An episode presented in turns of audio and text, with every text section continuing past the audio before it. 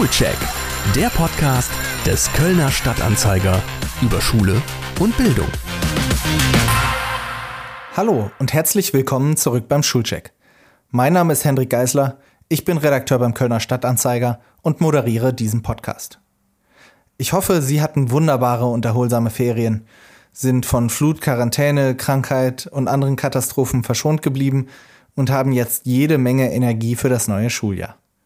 Ich spreche heute zuerst mit einem Vater und anschließend mit einem Schulpsychologen über die Belastungen für Kinder und Jugendliche in den letzten eineinhalb Jahren seit Beginn der Corona-Pandemie.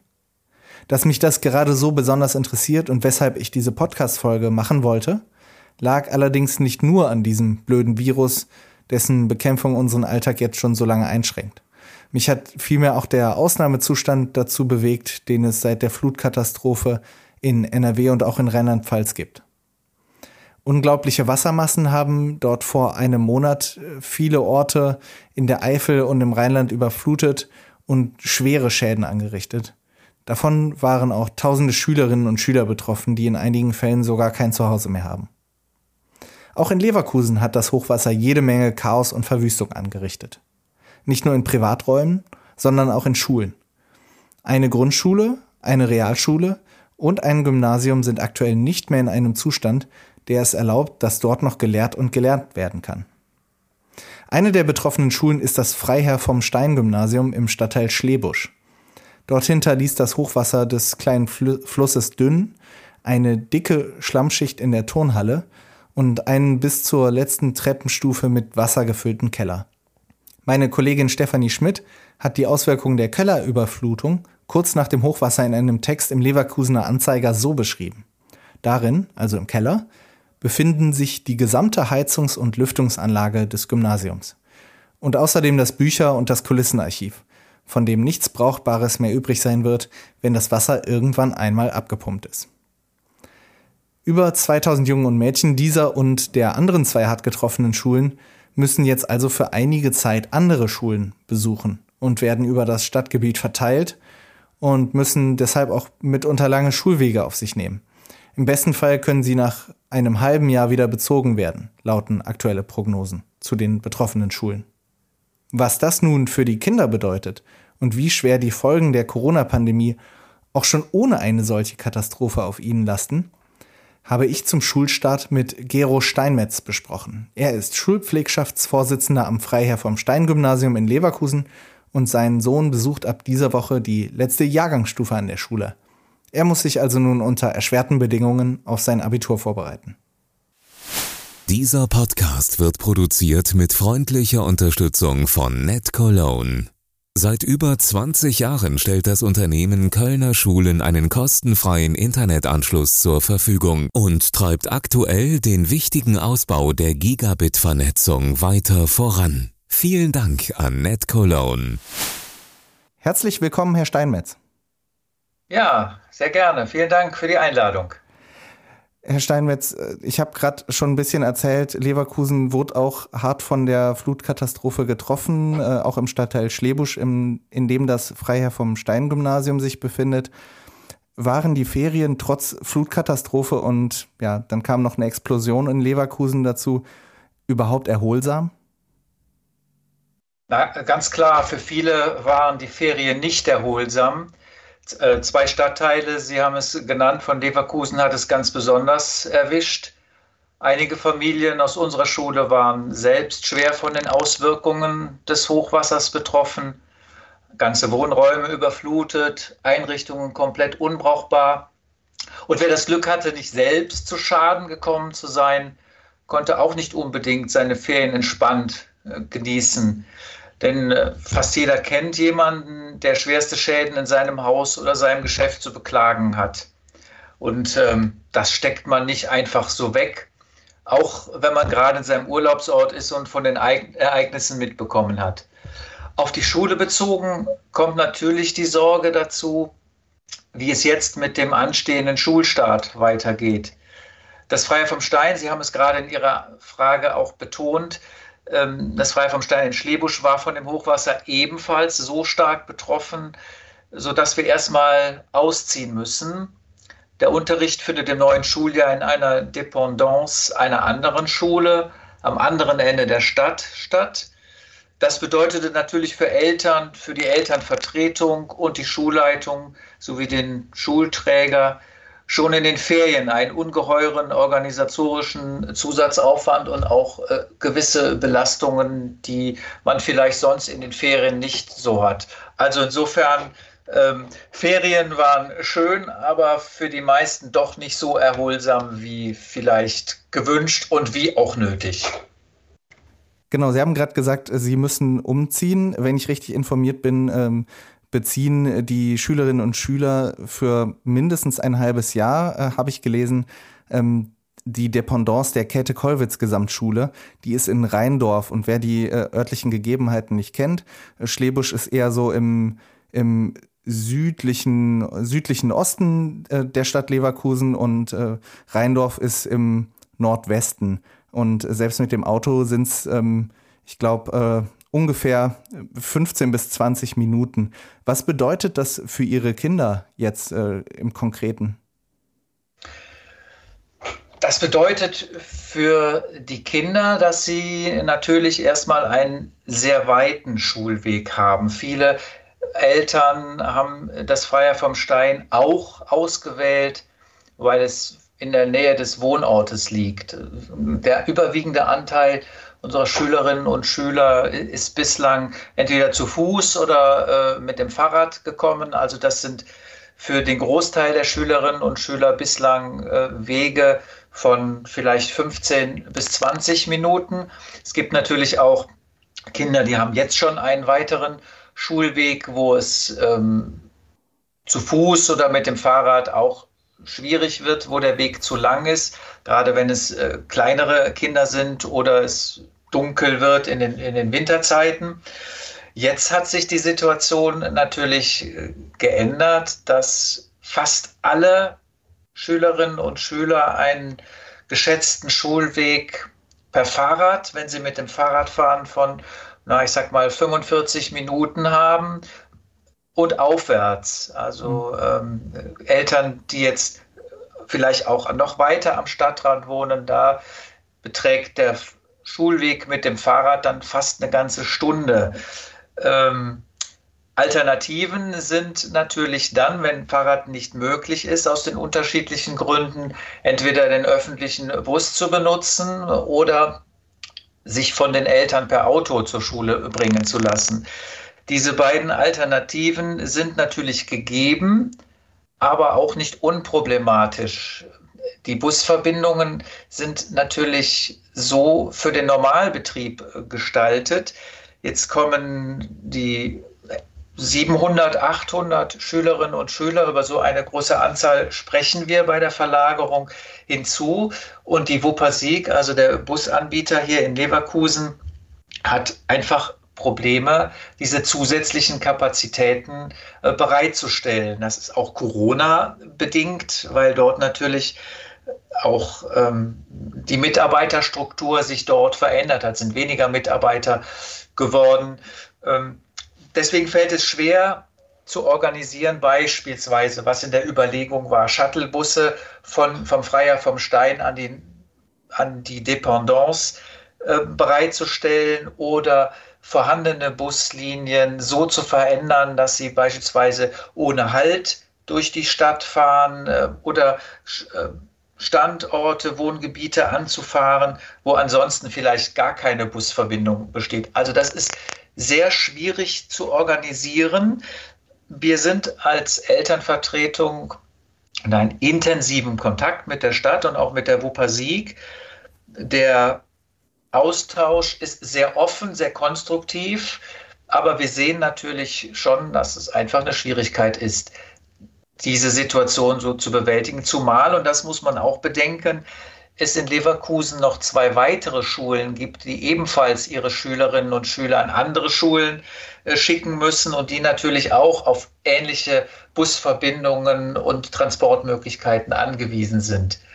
Das Thema Auto ja, ist natürlich auch möglich, setzt aber voraus, dass die Eltern es auch tun können, also zu der entsprechenden Zeit morgens auch verfügbar sind. Ähm, und hinzu kommt, dass in der Zeit zwischen 7 und 8 Uhr, also wo der Transport zu der Schule ansteht, auch der Berufsverkehr ähm, in der Stadt ist. Also die Straßen werden voller. Das sind einfach Schwierigkeiten, die es zu bewältigen gibt aufgrund der langen, längeren Anfahrtszeit. Ich möchte da tatsächlich überhaupt nicht in, in ihrer Haut oder der anderer Eltern stecken, jetzt diese Organisation vornehmen äh, zu müssen. Ähm, das sind jetzt aber auf der einen Seite Belastungen, die wirklich ähm, äh, ja, aus, dem, aus dem Schulweg kommen. Wie organisieren wir das in einer Familie? Ähm, jetzt haben wir in den letzten anderthalb Jahren eine Sonderbelastung von Kindern und Jugendlichen äh, vor allem und Familien wahrgenommen und äh, das wurde uns immer berichtet. Jetzt kommt diese Situation noch hinzu, dann hat äh, die äh, hat die Stadt Leverkusen ein traumatisches Ereignis gehabt äh, vor kurzem mit der Explosion der Mülldeponie. Ähm, sehen Sie da besondere psycho psychische Belastungen für die Kinder an Ihrer Schule? Also ich glaube, die Gesamtsituation, vor allem mit Corona, was in den letzten anderthalb Jahren äh, akut war, belastet alle Schülerinnen und Schüler, so wie es uns als Erwachsene ja auch belastet. Also das kann man nicht einfach abtun. Das Leben ändert sich und gerade für Kinder, die in ihrer Persönlichkeit noch nicht so gefestigt sein können und sind wie wir Erwachsenen, ähm, da sehe ich natürlich schon Belastungen, die sie einfach auch getragen haben in den letzten anderthalb Jahren. Schule konnte nicht so gestaltet werden wie vorher. Es gab, ähm, das wissen Sie ja auch, es gab Wechselunterricht, es gab Distanzunterricht, es gab digitales Lernen. Keine Schule oder nur ganz, ganz wenige waren auf so ein Lernen ausgerichtet, weder von der Infrastruktur noch von den Methoden. Lehrer mussten erstmal lernen, mit äh, einem digitalen Unterricht umzugehen. Eltern saßen plötzlich im Homeoffice, hatten Kinder, die sie betreuen mussten, mussten gegebenenfalls die entsprechende Technik installieren. Unterricht am Bildschirm. Das sind alles so viele Neuheiten, die gerade am Anfang auch ähm, nicht optimal funktioniert haben, an die man sich gewöhnen müsste.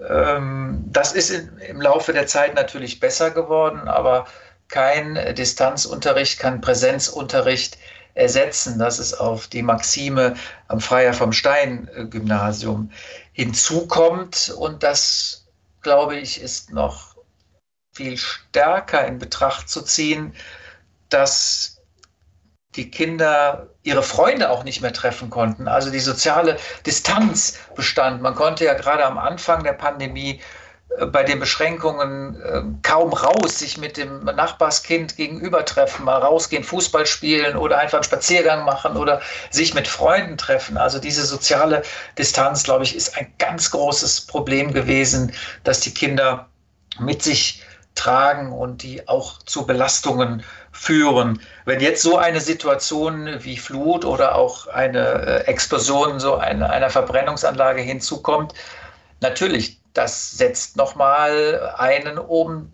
drauf. Jeder fragt sich, boah, wie komme ich zur Schule? Wie wird Unterricht sein? Habe ich überhaupt Schule? Muss ich jetzt wieder am Computer sitzen? Ähm, wie funktioniert das Ganze? Abiturienten darf man ja auch nicht vergessen, die, in, die jetzt in zwei Jahren oder im nächsten Jahr ihr Abitur machen. Die Ihr Sohn ist fragen, einer, richtig? Bitte? Äh, das trifft jetzt auf Ihren Sohn zu. Das trifft auf, auf meine Söhne zu, auf meinen Sohn zu, genau. Ähm, da bleibt natürlich durch die verlängerte Anfahrtszeit definitiv auch weniger Zeit, um sich auf Abiturklausuren oder auf den Stoff vorzubereiten. Ähm, es ist auch nicht die Heimatschule, das ist auch ein Unterschied, wo man sich, also am Freier vom Stein versuchen wir, und das ist auch, gelingt uns auch, glaube ich, ein, so ein Heimatgefühl zu schaffen. Jeder kennt die Räume. Diese Räumlichkeiten sind neu.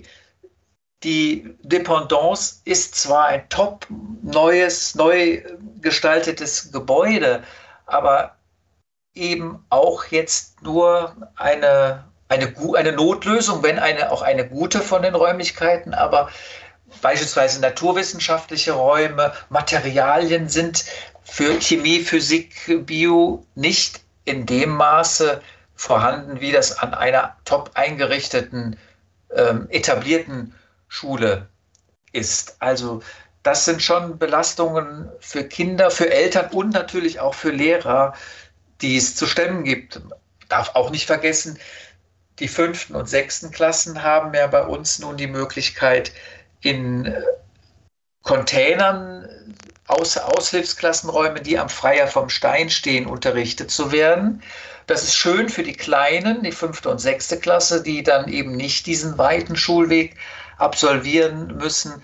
Heißt aber auch für manche Lehrer, dass sie zwischen den Schulen auch pendeln müssen. Also ein Lehrer, der vielleicht die ersten beiden Stunden in der fünften Klasse unterrichtet und die nächsten vier Stunden in der Oberstufe, der muss dann diese Fahrt nach Rheindorf auch bewältigen.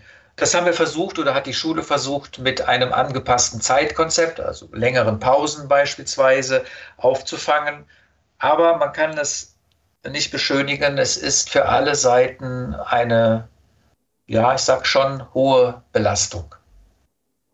Wie ist Ihre wobei, ich auch, ja. wobei ich noch gerne hinzufügen möchte, ähm, es ist die Belastung für die Kinder und Jugendlichen ist sehr unterschiedlich. Es gibt Jugendliche und Kinder, die da sehr drunter leiden. Es gibt aber auch Jugendliche, das betrifft möglicherweise eher die Älteren, die damit ganz gut klargekommen sind, die vielleicht auch ein bisschen äh, davon profitiert haben, indem sie deutliche digitale Fortschritte gemacht haben, den Umgang mit diesen Medien. Ähm, insgesamt, und das möchte ich auch schon gerne betonen, ähm, wirklich Hut ab vor unseren Kindern und Jugendlichen. Insgesamt haben sie das bravourös gemeistert, trotz dieser riesigen Anstrengungen und Belastungen. Und ich denke manchmal, wenn ich so manchen Erwachsenen möchte ich mich auch gar nicht ausschließen, so viel jammern höre, da können wir Erwachsenen uns von den jugendlichen Kindern schon manchmal auch eine, Schei eine Scheibe abschneiden. Das heißt, Sie sind eigentlich optimistisch und machen sich keine großen Sorgen, dass auch langfristige ja, psychische Folgen ähm, sich bei den Kindern niederschlagen werden. Ähm, Sie sind da eigentlich positiv. Also ich bin grundsätzlich positiv gestimmt. Das ist auch meine Lebenseinstellung. Ähm, dennoch kann ich jetzt nicht sagen, dass ich mir keine Sorgen äh, mache. Das wäre wäre, glaube ich, auch in Anbetracht dieser Situation nicht angebracht. Sorgen habe ich vor allem bei denjenigen Kindern, die die Situation sehr belastet hat. Ähm, für viele waren die zurückliegenden eineinhalb Jahre aus den geschilderten Gründen Stress pur. Das zehrt einfach auch an den jungen Nerven. Ich mache mir schon Sorgen, ob hier nicht eine gewisse Anzahl an Kindern eine psychische Folgen mit davon trägt. Ob das so sein wird, das kann ich nicht beurteilen. Da fehlt mir einfach auch die Fachkenntnis. Ähm, aber Sorgen mache ich mir schon und ich beobachte ja auch Kinder, Jugendliche. Ich bin ja oft an der Schule, wie manche andere Eltern auch. Sorgen bereitet bestimmt auch die Tatsache, das höre ich zumindest von etlichen Eltern, ob der potenziell verlorene Lernstoff durch die Pandemie nachgeholt werden kann, ob die Bildungslücke nicht zu groß ist. Es fielen ja auch neben dem, neben dem Unterricht auch etliche sonstige Veranstaltungen wie Berufsorientierungswochen, Praktika etc. aus, die sonst den jungen Menschen einen Einblick in die Berufswelt geben. Ähm, das fehlt denen natürlich auch. Und ähm, Schule ist ja doch, oder ein Gymnasium oder Schulen, an denen Abitur gemacht wird, hat man vielleicht weniger einen Einblick in eine Berufswelt als in eine Berufskolleg oder Schulen, die auf eine mittlere Reife vorbereiten, wo einfach der praktische Anteil Berufsorientierung zwangsläufig früher einsetzt, weil sie früher die Schule verlassen. Und gewisse Sorgen mache ich mir nicht nur wegen dieser mentalen, sondern auch wegen möglicher körperlicher Gesundheit mancher Kinder. Man hat ja gesehen, man zu wenig Bewegung in dieser Zeit, ähm, ja, viel, viel Sitzen am Bildschirm, sich selbst zu motivieren, das hat halt auch schon zu einer gewissen, bei manchen zu einer gewissen Lethargie geführt, gerade bei denjenigen, die vielleicht noch nicht so eine hohe Selbstmotivation haben, jetzt zu lernen und sich immer wieder alleine auch daran zu setzen. Ähm, zu wenig Bewegung in dieser Zeit, hier wieder die Kurve zu kriegen, ist sicher nicht ganz leicht und denke, auch wenn ich persönlich grundsätzlich und viele Kinder und Eltern auch optimistisch, ob trotz dieser Lage sind, das darf man nicht aus dem Blick verlieren, gerade die Schwächeren oder die, die es halt nicht so gut verkraftet haben. Da muss einfach jetzt auch der Blick drauf gerichtet werden. Die darf man, die dürfen nicht hinten runterfallen, nur weil man vielleicht entweder eigene Kinder hat, die das gut überstanden haben oder Kinder beobachtet, die eben ebenfalls weniger Probleme haben. Es gibt doch jugendliche Kinder, die brauchen jetzt besondere Betreuung, besondere Fürsorge und den konkreten Blick auf sie. Welche Unterstützung gibt es für Kinder in dieser Situation? Würden Sie sich da noch bestimmte Angebote wünschen? Also wichtig ist erst einmal, dass das Elternhaus die Unterstützung leistet. Darüber hinaus haben wir am Freier vom Stein Gymnasium etliche Angebote, die die Kinder und Jugendlichen in Anspruch nehmen können. Das haben wir grundsätzlich. Ähm, beispielsweise haben wir speziell geschulte Beratungslehrer, Beratungslehrerinnen, die den Schülern und Eltern bei der Suche nach Lösungen unterstützend zur Seite stehen und auch Kontakte zu außerschulischen Beratungsstellen, Schulpsychologischen Dienst zum Beispiel, anbieten. Das heißt bei uns, das Angebot heißt bei uns ein offenes Ohr reicht von Lernberatung über Konfliktberatung bis zur Beratung bei Schul- und Prüfungsangst, Mobbing oder Schwierigkeiten im privaten Bereich. Was ich mir wünschen würde, natürlich wünsche ich mir, dass von den Verantwortlichen alles getan wird, um die Schule wieder schnell instand zu setzen. Unser Eindruck ist, dass sich alle bemühen.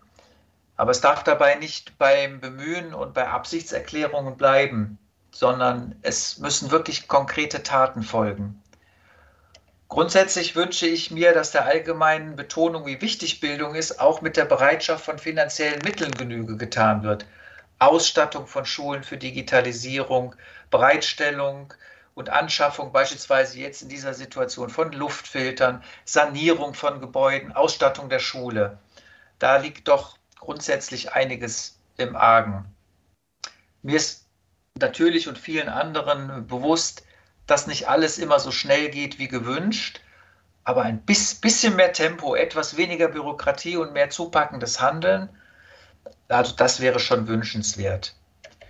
Zudem, ich wünsche mir auch, dass wir als Gesamtgesellschaft mehr Verständnis für die Belange und Sorgen der Kinder haben, als Gesprächspartner zur Verfügung stehen, uns Zeit nehmen, ich würde mir wünschen, dass auch in der Schule wieder mehr Zeit besteht, miteinander ins Gespräch zu kommen, die Kinder nach so schwierigen Zeiten wieder ankommen zu lassen, ihnen ein angstfreies Umfeld zu bieten, in dem sie sich wohl und verstanden fühlen und nicht sofort gleich wieder ohne Pause mit Lernstoff voll zu pumpen. Lerninhalte zu vermitteln ist natürlich wichtig und auch Aufgabe der Schule, aber ich finde, soziales Miteinander, gegenseitiges Verständnis und das Gespräch gehören auch zur Entwicklung und sind Kompetenzen, die im Leben wichtig sind. Also Empathie zeigen, Verständnis haben und die Kinder mit ihren Sorgen, die im Moment wirklich auch groß sind, ernst nehmen. Das, also das wünsche ich mir wirklich. Kleine Persönlichkeiten entwickeln sich nicht nur durch Wissen, sondern auch indem man ihnen soziale Kompetenz vorliebt und betont, ja, wie wichtig es ist, sich umeinander zu kümmern. Herr Steinmetz, ich ähm, hoffe, dass die Kinder die Unterstützung bekommen, die sie jetzt brauchen und ähm, danke Ihnen, dass Sie sich heute Morgen die Zeit genommen haben, äh, mir ein bisschen von Ihrer Situation in Leverkusen zu erzählen. Vielen Dank. Sehr gerne. Wie Kinder mit Krisensituationen klarkommen oder auch nicht, wie ihnen geholfen werden kann und wie sich psychische Krisen bei Kindern bemerkbar machen. Darüber habe ich auch mit dem Diplompsychologen Uwe Sonneborn gesprochen. Er ist Mitglied im Vorstand des Landesverbands Schulpsychologie in NRW. Herzlich willkommen, Herr Sonneborn. Guten Morgen. Wie sehr belastet denn die seit ja, anderthalb Jahren, seit dem Frühjahr 2020 anhaltende Ausnahmesituation durch die Coronavirus-Pandemie Kinder und Jugendliche? Ich würde sagen, das ist in sehr unterschiedlichem Ausmaß. Das hängt wirklich davon ab, wie die häusliche Situation, wie das äh, drumherum, wie die Familie auch aufgestellt ist. Es gibt also Kinder, die das, da sehr belastet sind und andere Kinder und Jugendliche, die da relativ gut mit umgehen können. Welche Faktoren spielen da eine Rolle? Ja, zum Beispiel die Unterstützung durch die Eltern, das häusliche Umfeld, also zum Beispiel jetzt die Situation mit dem Homeschooling, das ist ja auch durch die Presse gegangen. Welche Möglichkeiten haben da die Kinder und auch die Familien? Wie dicht ist das praktisch im Haus auch? Ähm, oder wie gut ist es verteilt, die kleinen Arbeitsplätze, die auch die Eltern zum Teil haben? Und natürlich äh, die Situation der Eltern, die die Kinder natürlich unmittelbar beeinflussen. Äh, können Sie mir mal ein Beispiel geben, von welchen Belastungen äh, wir da auch speziell sprechen und wie die sich bei Kindern zeigen? Wenn wir die häusliche Situation nehmen, wenn die Kinder also mitbekommen, dass zum Beispiel ähm, die Arbeitsplätze der Eltern, wenn beide Eltern berufstätig sind, äh, mit ihren Interessen kollidieren oder was ich auch von äh, Lehrern gehört habe, dass dann mal eben technischer Support geleistet werden muss, während Papa oder Mama gerade in der Videokonferenz sind und so weiter. Oder wenn die häuslichen Verhältnisse es nicht zulassen, dass man mehr als nur ein Smartphone oder ein Handy hat, also kein eigenes Tablet oder kein eigenen PC, dann sind das natürlich schwere Voraussetzungen. Als ein Beispiel von ganz vielen. Oder wenn sich die Kinder Sorgen machen müssen um die berufliche und finanzielle Situation der Eltern, denn die sind ja zum Teil auch in äh, erhebliche Schräglagen äh, gekommen. Wie zeigt sich das bei Kindern, wenn, wenn solche Belastungen äh, bestehen in ihrer täglichen Arbeit? Wie muss man sich das vorstellen? Das kann sich da auswirken, dass sie sozusagen nicht mehr so belastbar sind, dass sie äh, mit ihrem, in ihrem Verhalten abweichendes Verhalten zeigen. Das heißt also, besonders zurückgezogen sind. Also da merkt man schon sofort, da ist etwas ein verändertes Verhalten, dass sie aggressiv reagieren, dass sie unruhig werden, fahrig werden, einen großen Bewegungsdrang entwickeln, äh, Ängste zeigen oder auch Zwänge. Also wir haben im Zuge der Corona-Pandemie eine deutliche Zunahme von zwanghaften Verhalten bei Kindern und Jugendlichen äh, Essstörung beispielsweise ja auch als ein Versuch, etwas in den Griff zu bekommen über das Essen, was als unkontrolliert, äh, als nicht vorhersehbar wahrgenommen wird. Ja, und die Ängste auch. Und Sie haben klar wahrgenommen, dass diese, äh, dass diese Krankheitsbilder sich auch in der Pandemie verstärkt gezeigt haben. Ganz klar, das kriegen wir von verschiedenen Stellen, also aus der eigenen Anschauung, aber auch durch die enge Zusammenarbeit mit der Schulsozialarbeit durch Lehrkräfte und wir kriegen es auch von den Kindern- und Jugendpsychiatrien oder Kindern- und Jugendlichen Ärzten äh, zurückgemeldet, die da sehr belastet sind. Was sind die wichtigsten äh, Schritte, dem entgegenzuwirken aktuell? Ähm, dass diese, dass diese Belastungen zum einen nicht mehr fortbestehen, wenn das irgendwie in einem, in einem Maß möglich ist, aber andererseits, wie kann man ähm, ja, diese, diese, diese Krankheitsbilder auch, auch behandeln? Ähm, ich tue mir ein bisschen schwer mit Krankheitsbildern. Das sind ja eigentlich Reaktionen, durchaus verständliche Reaktionen auf eine verrückte Situation. Die Situation ist ja auch für uns Erwachsene verrückt. Die irritiert uns alle, aber das wirkt sich natürlich unterschiedlich aus. Wir Erwachsene haben da wieder andere Möglichkeiten, nicht unbedingt bessere, aber andere Möglichkeiten, das zu regulieren. Fakt ist auch, dass die Kinder in der Pandemie, zumindest in den ersten Phasen der Pandemie, gar nicht so im Blick gewesen sind. Auch das ist ja mittlerweile gesehen worden. Ja, und äh, wie war noch die Frage genau? Äh, wie, wie so etwas, ähm, ja, wie, was sind jetzt die wichtigsten Schritte, um diese, um, um dieser Situation auch Herr zu werden? Ja, das Beste wäre eigentlich ein gelingender Alltag. Das heißt zum Beispiel wieder Routinen aufzubauen.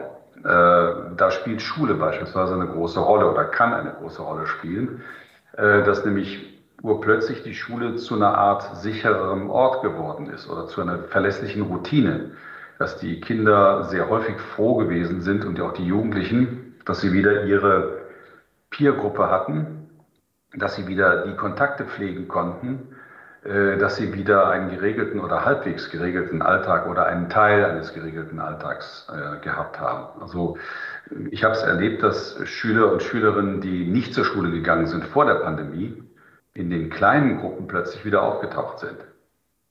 Das drückt ja auch einen Bedarf aus. Ne? Das sagt, ich fühle mich in dieser kleineren Gruppe wohl oder es wird jetzt Zeit, dass ich rauskomme. Wiewohl wir ja auch wissen, dass viele Kinder und Jugendliche äh, in ihrem Sozialverhalten sehr gelitten haben, sich sehr zurückgezogen haben. Also viel Normalität, so gut das geht, gelingender Alltag wäre hilfreich, Routinen wäre hilfreich und auch eine hoffentlich ähm, vertrauensvolle und optimistische Haltung der Eltern, insofern das möglich ist. Äh, das heißt, da folgen ja auch äh, politische Forderungen raus. Ähm, wenn ich das richtig verstehe, die Ermöglichung eines, eines Alltags, die sollte auch politische ja, Priorität besitzen, höre ich daraus? Ganz klar. Also ich setze große Hoffnungen und bitte inständig darum, dass jetzt die Politik nicht wieder von einem Lockdown redet, sondern dass sie alles dran setzt, dass wir jetzt einen möglichst geregelten Alltag und auch vor allem einen geregelten Schulbesuch haben und nicht wieder gleich alles in Frage zu stellen. Das ist natürlich ein Damoklesschwert, das über uns allen schwebt. Das schwebt über den Erwachsenen wie über den Kindern und Jugendlichen. Wie lange wird Schule denn laufen? Und da ist auch so ein skeptisch misstrauischer Blick auf Schule. Naja, das wird wieder so werden. Und dann leidet auch die Zuversicht, dass äh, in Zukunft da wieder ein geregelter Alltag kommt. Und das führt auch dazu, dass sich die Erholung nicht in dem Maße entwickelt, wie man sich das wünschen würde. Wenn wir jetzt von den psychischen Belastungen sprechen, die Sie eben beschrieben haben, wie gut können die eigentlich von Kindern verarbeitet werden? Ist es, ähm, brauchen Kinder immer die Unterstützung ähm, durch Vertrauenspersonen? Ähm, wie, wie stark brauchen Sie die Hilfe, um so, solche Ausnahmesituationen ja, schadenfrei, ich weiß nicht, ob das das richtige Wort ist, ähm, äh, ja, aber dann doch irgendwie schadenfrei oder mit möglichst wenig Schaden zu überstehen? Ja, auch da ist das Spektrum sehr groß. Die Kinder gehen da unterschiedlich mit um. Die einen machen das eher mit sich aus. Da sollte man einen wachen Blick drauf haben, wie gut es den Kindern da geht. Auch das wieder so gemessen an den Verhaltensveränderungen. Zieht sich ein Kind jetzt so stark zurück, dass ich mir Sorgen mache? Oder kenne ich das von meinem Kind oder vom, vom Sohn oder Tochter, dass die sich in solchen Situationen zurückziehen, das mit sich selbst ausmachen? Geht in Einzelfällen. Ähm, in einem anderen Fall ist es wieder so, dass dann auch größere Auffälligkeiten auftreten oder dass dann Bemühungen entstehen, ähm, das auf eine andere Art und Weise zu regeln. Zum Beispiel durch aggressives Verhalten, durch Bewegungsdrang, durch Konflikte, die in der Familie dann auch entstehen. Das sind ja Lebensäußerungen, äh, die ausdrücken, mir geht's da nicht gut mit einer Situation, ich brauche da eine Hilfestellung. Wichtig ist die Haltung der Eltern, dass sie wach sind, dass sie es mitbekommen, dass sie die Kinder auf dem Radar haben, aber nicht bevormundend und äh, ich sage mal im wohlverstandenen Sinne übergriffig reagieren. Kind, du musst mir jetzt haarklein erzählen, wie es dir geht. Sondern dass man äh, da das Zutrauen hat, die können das schon, aber dass man auch Bereitschaft äh, signalisiert. Ähm, wenn du mit mir sprechen willst, dann bin ich dafür offen, dann höre ich dir auch gut zu. Haben Sie da noch einen, einen weiteren Ratschlag, wie man ein solches, ja, ein solches Gespräch ähm, angeht oder worauf es auch zu achten gilt von Elternseite? Ja, wie gesagt, nicht zu übergriffig zu werden, also nicht das Kind zu etwas zu zwingen, ähm, sich darüber zu äußern, also das Kind sozusagen auszufragen, auszuhorchen. Das ist, äh, ja, schnell wird das als Übergriff erlebt, als gar nicht hilfreich, sondern dass man eine gewisse Sensibilität zeigt die Eltern kennen ihre Kinder ja, die wissen auch, wie die in der Regel reagieren und dass sie auch nur dann äh, den Kontakt suchen, wenn sie merken, da ist eine deutliche Verhaltensveränderung bemerkbar. Aber behutsam damit umgehen und auch Zutrauen ausdrücken. Gibt es Warnsignale, auf die Lehrkräfte jetzt nach den Sommerferien äh, besonders achten sollten? ähm, um solche psych psychischen Belastungen bei Kindern auch zu erkennen?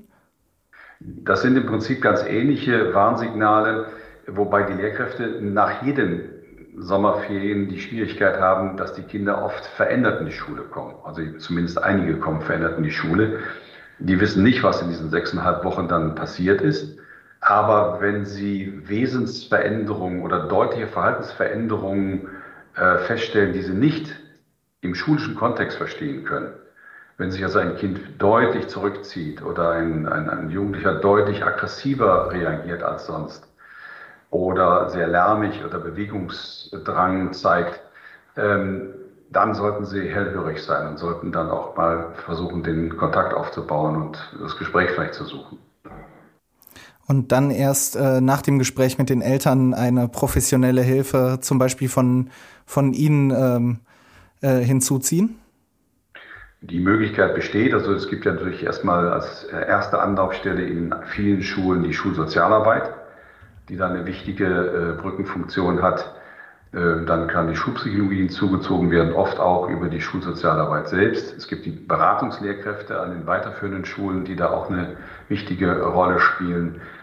Ähm, allerdings ist es so, dass wenn es dann um professionelle Hilfe geht, im Sinne von Psychotherapie oder von Kinder- und Jugendpsychiatrie, sei es ambulant oder stationär, momentan eine fürchterliche Überlastung festzustellen ist. Also diese Systeme sind äh, selbst in eine große Schieflage geraten, weil sie den Bedarf, der jetzt auftaucht, gar nicht decken können. War der Bedarf schon vor der Corona-Pandemie ähm, in einem Ausmaß vorhanden? Ähm dass er nicht mehr gedeckt werden konnte? Oder ja, hat sich das also, jetzt erst gezeigt? Also in dem Gebiet, für das ich zuständig bin, war es so, dass ähm, etwa ein Jahr Wartezeit für eine hm, Kinder- und Jugendlichen-Psychotherapie äh, anzusetzen war und äh, der Zugang zu den Kinder- und Jugendlichen-Psychiatrien auch unterschiedlich war. Also da konnte man auch durchaus von einem halben Jahr Wartezeit ausgehen. Und diese Zeiten haben sich nochmal erheblich verlängert oder vergrößert sodass Sie sich vorstellen können, wenn ich jetzt Hilfe brauche und kriege die in anderthalb Jahren in Aussicht gestellt, dann hilft mir das nicht wirklich. Und das führt dann dazu, dass äh, diese Belastungen tatsächlich sich manifestieren, ähm, dauerhaft manifestieren und ähm, ja, dauerhafte Schäden bleiben? Das kann sein. Also nicht, nicht jede Krise führt auch zu einer Traumatisierung, nicht jede Katastrophe führt zu einer Traumatisierung, aber das kann sein und es ist dann oft so, dass dann Jugendhilfe in Anspruch genommen werden muss, weil es dann nicht nur den jungen Menschen betrifft, sondern auch die Familie. Es wirkt sich auf die Familien aus. Und ähm, ja, das zieht dann unter Umständen weitere Kreise. Jetzt war der Aufhänger für mich auch ähm, mal jetzt genauer auf die psychischen Belastungen für Kinder zu schauen, äh, dass wir bei uns in der Region ähm, erst eine Flutkatastrophe vor etwa einem Monat hatten, bei denen viele, ähm, ja, viele Häuser und, und Wohnungen zerstört wurden. Teilweise haben Kinder ihr Zuhause verloren, teilweise haben sie ihre Schulsachen und Spielsachen äh, verloren. Dann kam in Leverkusen wenige Tage später noch die Explosion einer Mülldeponie hinzu. Ähm, wenn solch schlimme Dinge passieren und man sowieso durch eine oder Kinder und Jugendliche durch eine Corona-Krise sowieso schon in einem, ja, in, in, ja, in einer Sondersituation sich befinden, ist dann eine Krise bei vielen Kindern nicht auch vorprogrammiert? Auch das ist schwer pauschal zu beantworten. Man könnte ja sogar sagen, die Kinder waren ja schon in einer Krisensituation, erleben noch eine weitere. Äh, wie sich das im Einzelfall auswirkt, das ist höchst unterschiedlich. Und wir dürfen eins nicht vergessen. Äh, das, was wir als Erwachsene als problematisch und krisenhaft für die Entwicklung von Kindern und Jugendlichen betrachten, ist das eine. Wie es die Kinder erleben, ist eine ganz andere Geschichte. Ne? Und oft sind es ja auch Dinge, äh, wo wir Erwachsene relativ gelassen bleiben, denken, das wird er oder sie ganz gut verarbeiten und dem ist aber nicht so. Also man muss schon sehr genau hinschauen und es hängt letztlich von vielen Faktoren ab. Also Beispielsweise, wie betroffen sind die Eltern? Wie beschäftigt sind die Eltern? Ne? Wenn die jetzt um ihre Existenz kämpfen oder das Haus wieder herrichten müssen, haben die wenig Zeit für die Kinder. Das ist zum Beispiel eher eine schlechte Entwicklung, weil sie dann auch das Kind nicht so wahrnehmen können, sich gar nicht darum kümmern können, weil das ganz handfeste Nöte sind. Äh, wenn die Eltern da mehr Ressourcen haben, dann äh, sieht das unter Umständen schon besser aus. Aber eine pauschale Aussage zu treffen, äh, CO2-Katastrophen hauen einen aus den Latschen, das ist auch nicht fachlich gerechtfertigt.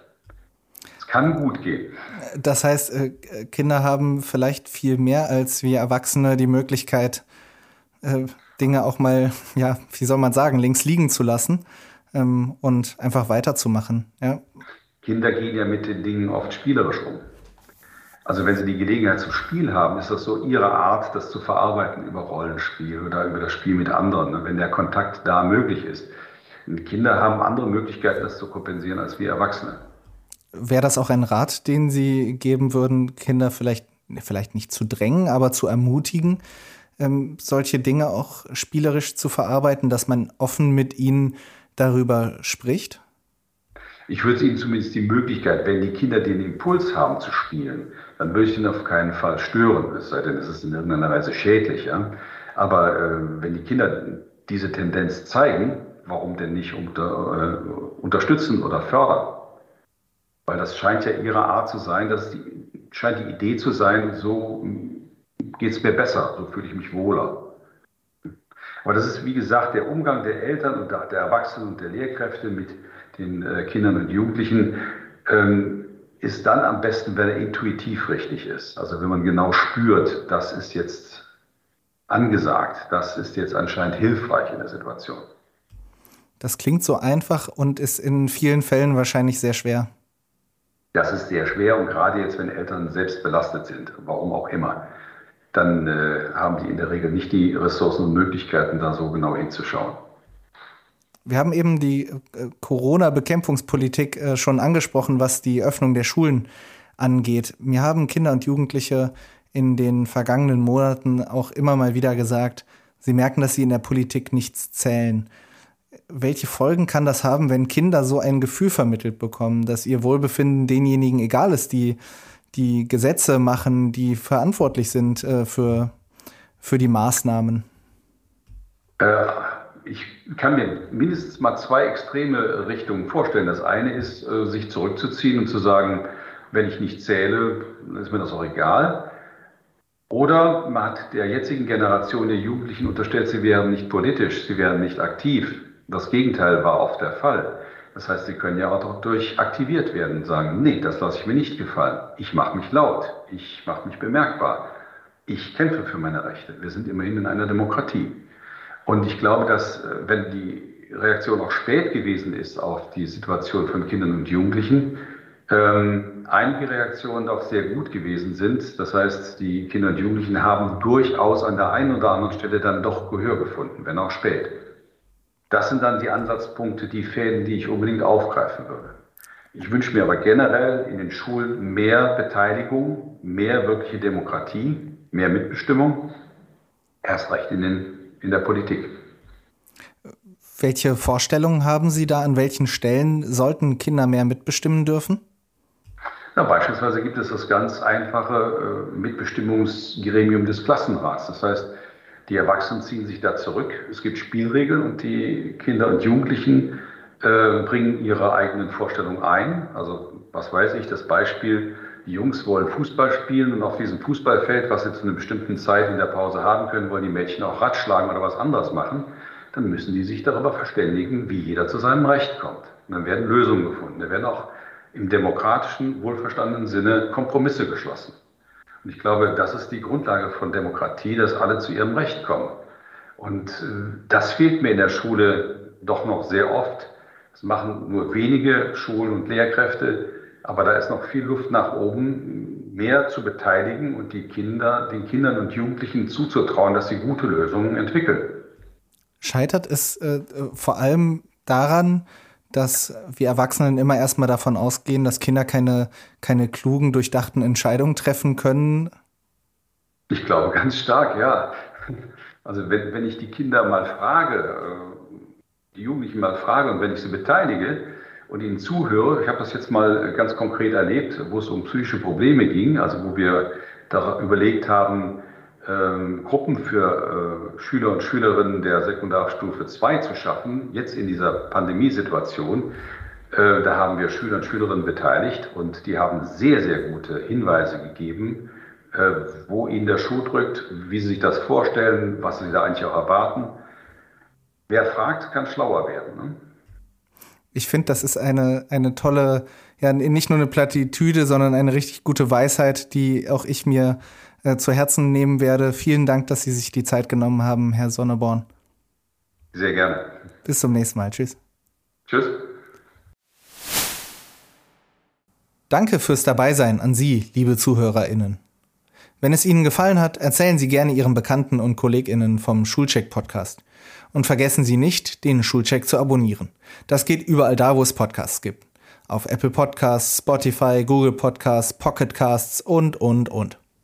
Die nächste Erfolge erscheint dann am 31. August und dreht sich um den Einsatz von Computerspielen in der Schule und bei der Nachhilfe. Seien Sie gespannt. Alles Gute, bis zum nächsten Mal.